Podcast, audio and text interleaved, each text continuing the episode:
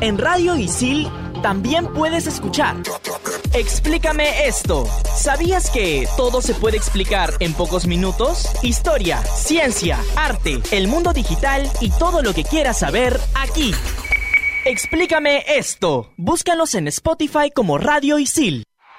Bueno muchachos, tranquilos, olvídense sus preferencias, concentrados, metidos con responsabilidad, que esto va a comenzar. Radio Isil presenta Entretiempo. ¿Comenzamos? Hola, hola, hola, ¿qué tal? Muy buenas con todos.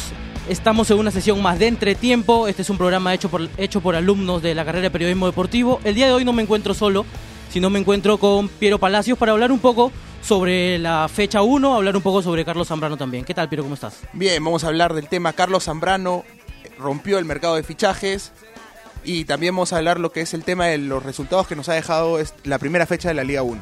Sí, hablando un poco sobre los primeros temas, las primeras fechas del torneo peruano, el técnico que está dando ahorita el momento y la hora y la talla por lo que viene demostrando su equipo sería Gregorio Pérez. ¿Te parece que Gregorio Pérez está mejorando a la U con respecto al torneo pasado?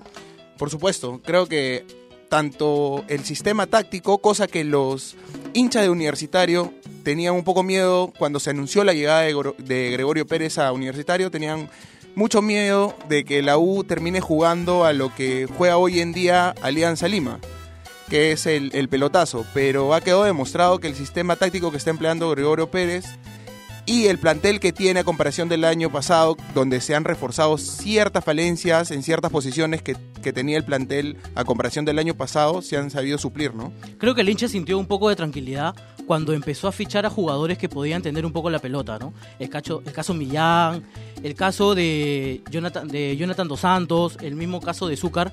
¿Tú crees que en algún momento pueda jugar con los dos nueves?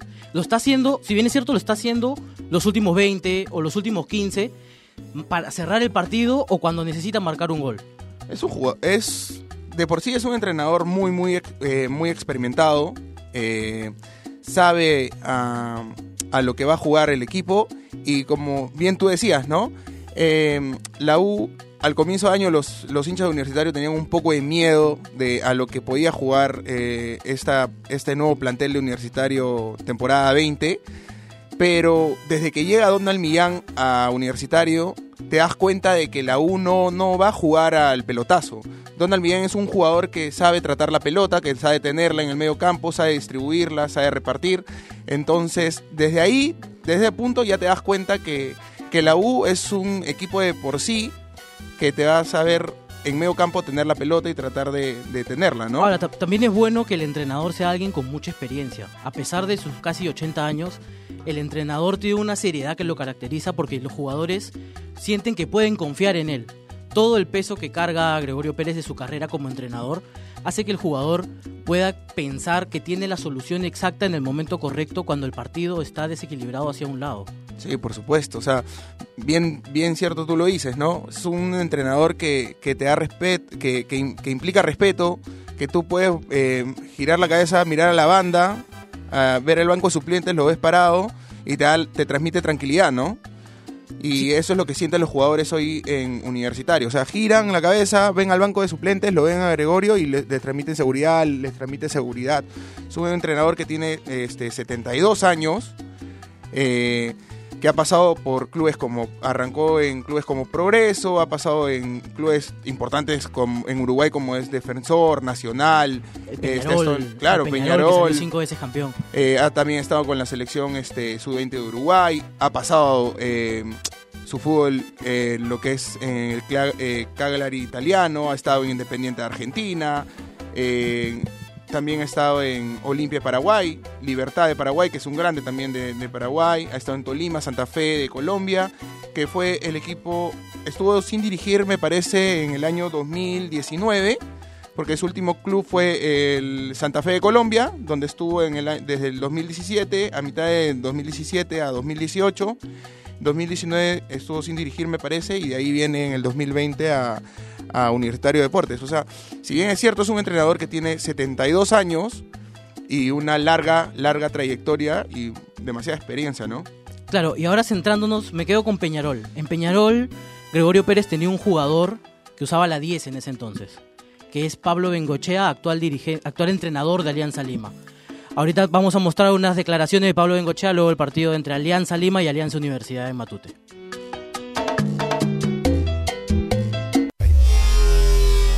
Si bien es el primer partido del año, nos ha tocado vivir tantos fallos en contra que empezar de esta forma, ya lo vivimos en el partido presentación, la jugada de Arrué. Por lo que escuché de todos los comentarios, tampoco fue penal. La jugada de hoy, por lo poco que escuché, por las imágenes que vi, tampoco fue penal. Se me hace difícil trabajar, no hay ninguna duda. Eh, es bravo jugar al fútbol de esta manera. Eh, creo que después del segundo gol hoy, el partido iba a estar totalmente controlado. Movió Alianza Universidad y termina en una jugada de penal donde no hay falta. Es bravo. Y bueno, estamos muy cabizbajos, muy decepcionados con lo que estamos viendo, porque se repite, y se repite, y se repite, y se repite. Es bravo, no es sencillo. Vamos a ver en las próximas horas, pero no hay duda que hoy me siento muy mal. Estás conectado a Radio Isil. Radio Isil. Ahora con las declaraciones de Bengochea se le notaba un poco molesto con el equipo. Me parece que está tratando de jugar de una forma muy diferente a la que jugaba las temporadas pasadas, incluso a la temporada en la que sale campeón, que es el 2017. ¿Crees que Bengochea está tratando de encontrarle otra mano alianza con los refuerzos que ha tenido? Sí, por supuesto. O sea, esta temporada, si bien es cierto, Alianza le han traído, tiene casi dos jugadores por cada puesto, si me atrevería a decir hasta tres por puesto. Es uno de los planteles más grandes de la Liga 1 para, este para esta nueva temporada. Entonces, por ahí que trata de encontrar la mano y tratar de eh, utilizar otro sistema de juego y eso se, fue, eh, se vio reflejado en el partido con Alianza, Alianza Universidad, donde trata comienza jugando con tres en el fondo y tras la expulsión de, Salazar, de Salazar eh, pasa a jugar con cuatro, ¿no? Sí, pero por ejemplo, yo creo que Alianza está tratando de meter todo lo que ha incorporado. Porque me parece muy extraño que ponga a Alexis Gómez, que hace mucho tiempo no juega de lateral, que está haciendo el trabajo no tanto de lateral, sino de carrilero, que está subiendo, pero no tiene esa, esa agresividad ni esa potencia para regresar cuando sube. Está pensando mucho más en el ataque, al igual que Oslin Mora. Piensa mucho más en el ataque que en regresar a defender, y eso hace que Alianza quede muy desprotegido atrás. Sí, sigue apostando también eh, arriba en la delantera por, por Balboa y tiene al colombiano que si bien es cierto todavía lo está utilizando ahorita como pieza de recambio. Hablábamos de Pablo Bengochea y hay cierta cierto lado de la hinchada que no lo, o sea, sigue sin gustarle lo que es el sistema de juego, e incluso hay cierta, cierto lado de la hinchada que sí lo respalda, que tienen eh, una, una hinchada que se llaman los pastores de Pablo, y hablando de gente que le gusta el sistema que implica a Pablo Bengochea para Alianza, uno de ellos es Jefferson Farfán, que dijo que le encanta el sistema de juego de Pablo Bengochea que está utilizando para Alianza Lima. Ya, pero este Bengochea ahora va a recibir la llegada de los que estaban en el preolímpico. Aldair Fuentes, Dilan Caro, Kluiber Aguilar. ¿Tú crees que regresando, sobre todo Fuentes, que era el que más tenía presencia en el equipo principal, volverá a ser titular con, con este nuevo planteo de Bengochea? Eh, no sé. O sea, por ahí es uno de los que Bengochea siempre recurre, ¿no? Creo que es el que siempre el que siempre lo salva en los momentos más importantes por, el sistema por el sistema de juego aéreo que puede llegar a tener, ¿no? Pero ahí en temas de marca creo que Fuentes no, no te puede no te puede brindar hay momentos donde Bengochea hace cambios radicales y mete a Aguiar y con Aguiar vas a jugar al centro, porque juegas con Aguiar y con los dos nueves. Entonces vas a jugar al centro, al centro, al centro y que los nueve empiecen a buscar las pelotas aéreas. Teniendo al Dair y Aguiar vas a tener ya tres potencias en el área que pueden ganarte las pelotas este, de centro. Sí, también. Por ahí también eh, yo siento que Alianza tiene un plantel para, para, para de cierto, o sea, tiene muchos jugadores como para tratar de encontrarle el sistema de juego que se acople a ellos, ¿no? No sé si sea el sistema de juego que se pueda acoplar a ellos, el de la pelota piso y tocar, que es una alianza que por ahí recuerde en la época de, de no sé, de Costa, hasta por, hasta Peluso por ahí, me atrevería a decir, ¿no? Y si tuviéramos que meter a Aldair Fuentes de titular, porque a mí me parece que va a ser titular, ¿sería Aldair Bayón o Aldair Ascuez? Creo que Aldair Bayón, ¿ah? Se Porque- la jugaría por Aldair Bayón. Sí, creo que porque Bayón por ahí tiene un poco más de recuperación de, de- de pelota, ¿no? Yo las veces que he visto, de Ascuez, ¿no? las veces que he visto Ascuez, te puede de- dar más lo que es este llegada. llegada al ataque, pero no no no le- no siento que tenga regreso para recuperar un- una pelota. O sea, puede aportarte sí, pero lo veo más a Bayón en lo que es en, en, en recuperación, ¿no? Que te puede aportar más en recuperación. Por ahí pueda jugar con Ascuez cuando Alianza juegue local, que te pueda dar eh, más que todo fluidez en el ataque, ¿no? Y ya por ahí ciertos partidos eh, de visita o también de local, donde el sistema de, de, eh, de planteamiento pueda cambiar. Claro, cuando eh, jueguen referente, altura, se claro, a jugar a al Cusco. De- depende de cada equipo, ¿no? defender un poco más con Bayón y con Aldair, claro, o sea, claro. por ahí con equipos como el sistema eh, táctico pueda cambiar con equipos como la U, eh, no sé, Cristal, eh, jugando de local también, no sé, con equipos que te puedan atacar, ¿no? Atacar. Eh, puede ser también binacional, ¿por qué no? Que es el vigente campeón de, de la Liga 1. O sea, el sistema va a ir cambiando, sí, eh, depende de, cada equipo con el que juega Alianza Lima. Claro, ahora cerrando el tema Alianza Lima, me gustaría hablar un poco sobre la defensa de Alianza. Alianza está jugando ahorita con tres. Quijada, Salazar y Beltrán. Me parece que Beltrán es muy lento para jugar de líbero. Creo que Beltrán ten- tendría que jugar o a la banda derecha o a la banda izquierda, porque Aldair Salazar es mucho más rápido que los otros dos. Y el líbero normalmente es rápido. eh, Quijada, que es uno de los, para mí particularmente, uno de los mejores refuerzos que trajo Alianza Lima para esta, a esta temporada. Un jugador eh, polifacético que te puede jugar tanto de central como de lateral y que tiene muy buen juego con los pies, tiene voz de mando y por ahí no sé quién pueda reemplazar a, a- Quijada, o sea, quién pueda ju- jugar con Quijada fijo, fijo en la saga central, ¿ah? O sea, no, no sé. Siento que Quijada sí te da mucho más presencia en lo que es en la saga central de Alianza Lima, pero no veo uno que diga. ah, Puede ser su buena dupla. Irreemplazable, ¿me entiendes? O sea, que es central fijo ahí. al costado de él. O sea, yo por, hoy por hoy veo a- al, al venezolano fijo, fijo en lo que es la saga central de Alianza. O sea, si no lo veo fijo en la saga, lo puedo ver fijo de lateral. O sea, es uno de los jugadores, yo particularmente, que lo veo que es in- inamovible, ¿no? A mí me parece que podría jugar con Beltrán. Creo que Beltrán es un central serio, que a veces tiene errores, sí, a veces tiene errores. Pero es uno que puede llegar, que tiene juego aéreo. Tú mismo lo has dicho. O sea, Es- el Che Beltrán muy- lo, que te puede apor- cumplidor. lo que te puede aportar también es eh, más que todo en el ataque, ¿no? Exacto. Y eso, eso se vio también demostrado en, en los playoffs de, La temporada de la temporada pasada, ¿no? Y, pero de ahí que te pueda dar seguridad en lo que es la saga central de Alianza, por ahí pueden buscar también otras alternativas, ¿por qué no, no? Claro, y ahora pasamos a hablar, a escuchar un poco lo que nos ha preparado el chino en el baúl del chino hoy.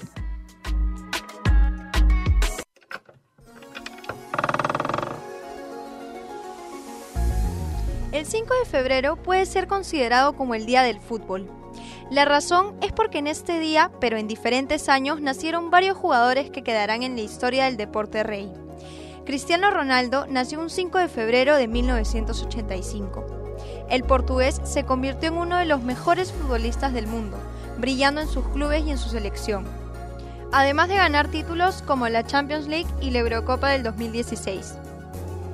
Por otro lado, Neymar nació el 5 de febrero de 1992 y ha tenido una carrera exitosa ganando la Copa Libertadores y el triplete con el Barcelona de España.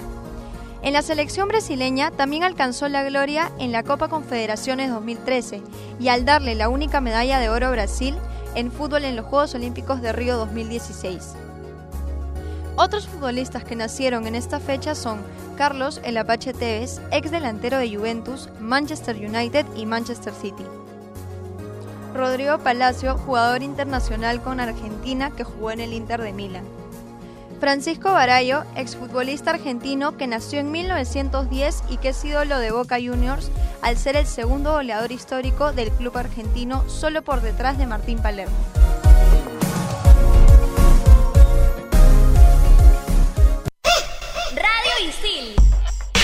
Estás conectado a Radio Isil.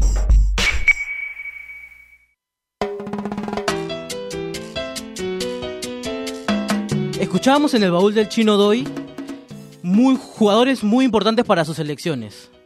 Y en nuestra selección hay un jugador muy importante como Carlos Zambrano. Pero Carlos Zambrano venía sin jugar y ahora tiene nuevo equipo que ha roto el mercado de fichajes totalmente en el fútbol peruano en el extranjero. Boca Juniors.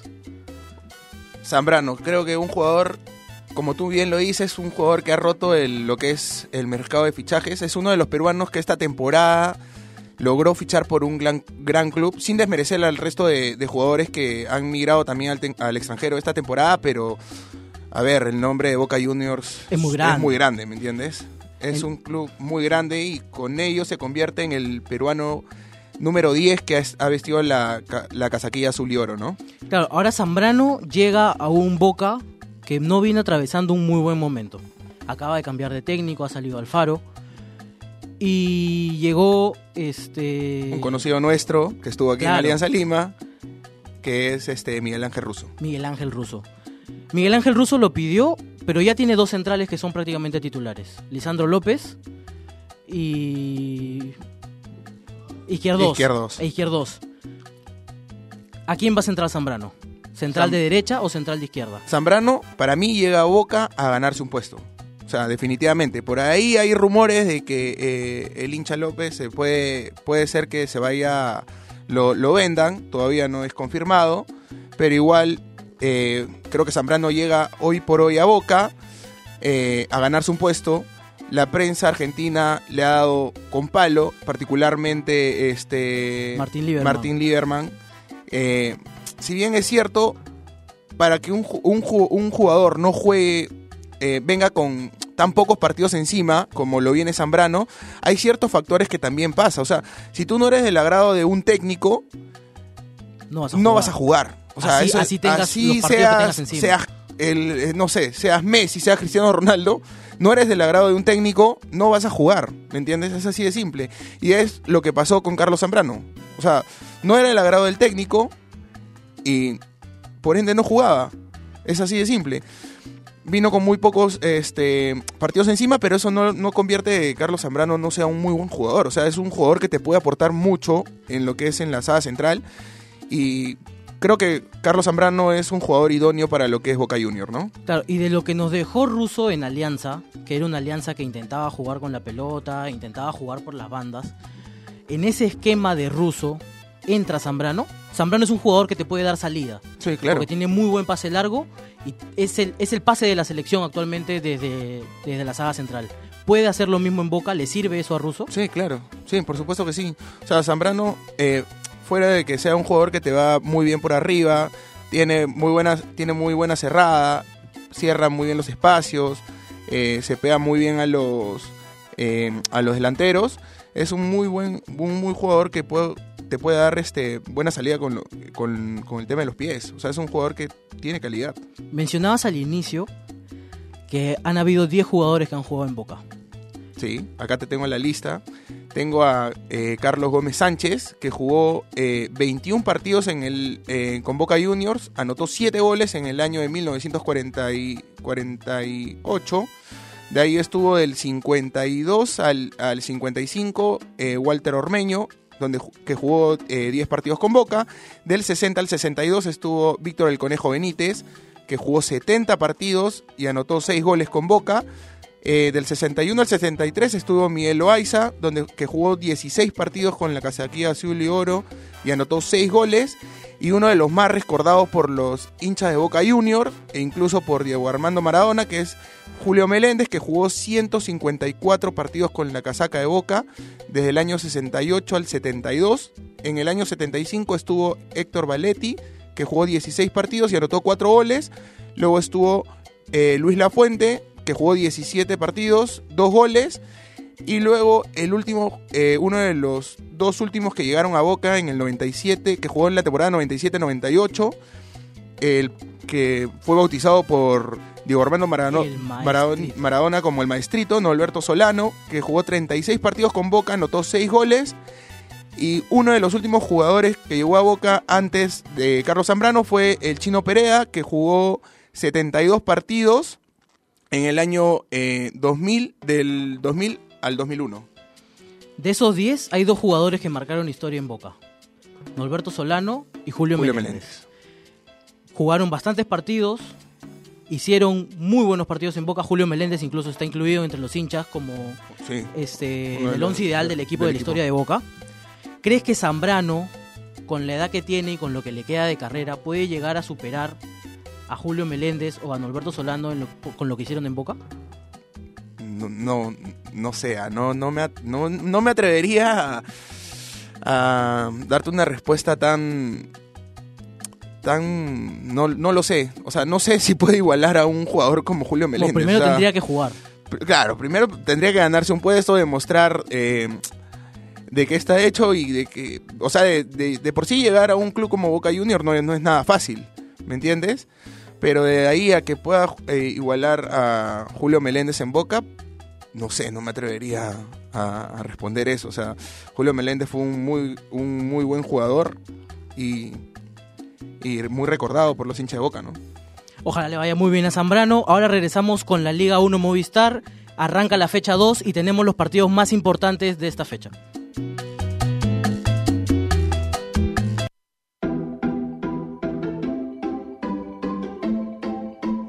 Estos son los partidos más importantes de la fecha 2 en la Liga 1 Movistar. El sábado 8 de febrero, Binacional se enfrenta a Melgar a las 3 de la tarde. Cierra la jornada del sábado el partido entre Universitario y Sport Huancayo a las 8 de la noche. El domingo arranca con el partido entre Sporting Cristal frente a Cusco FC a las 11 de la mañana. Cienciano ante San Martín a las 3 y media y cierra la jornada del domingo el partido entre Carlos Manucci y Alianza Lima a las 6 y 15 de la tarde.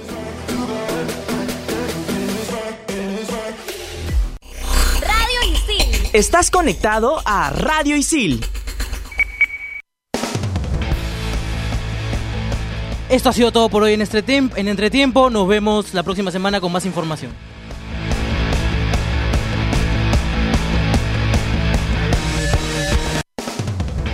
Radio Isil presentó Entretiempo.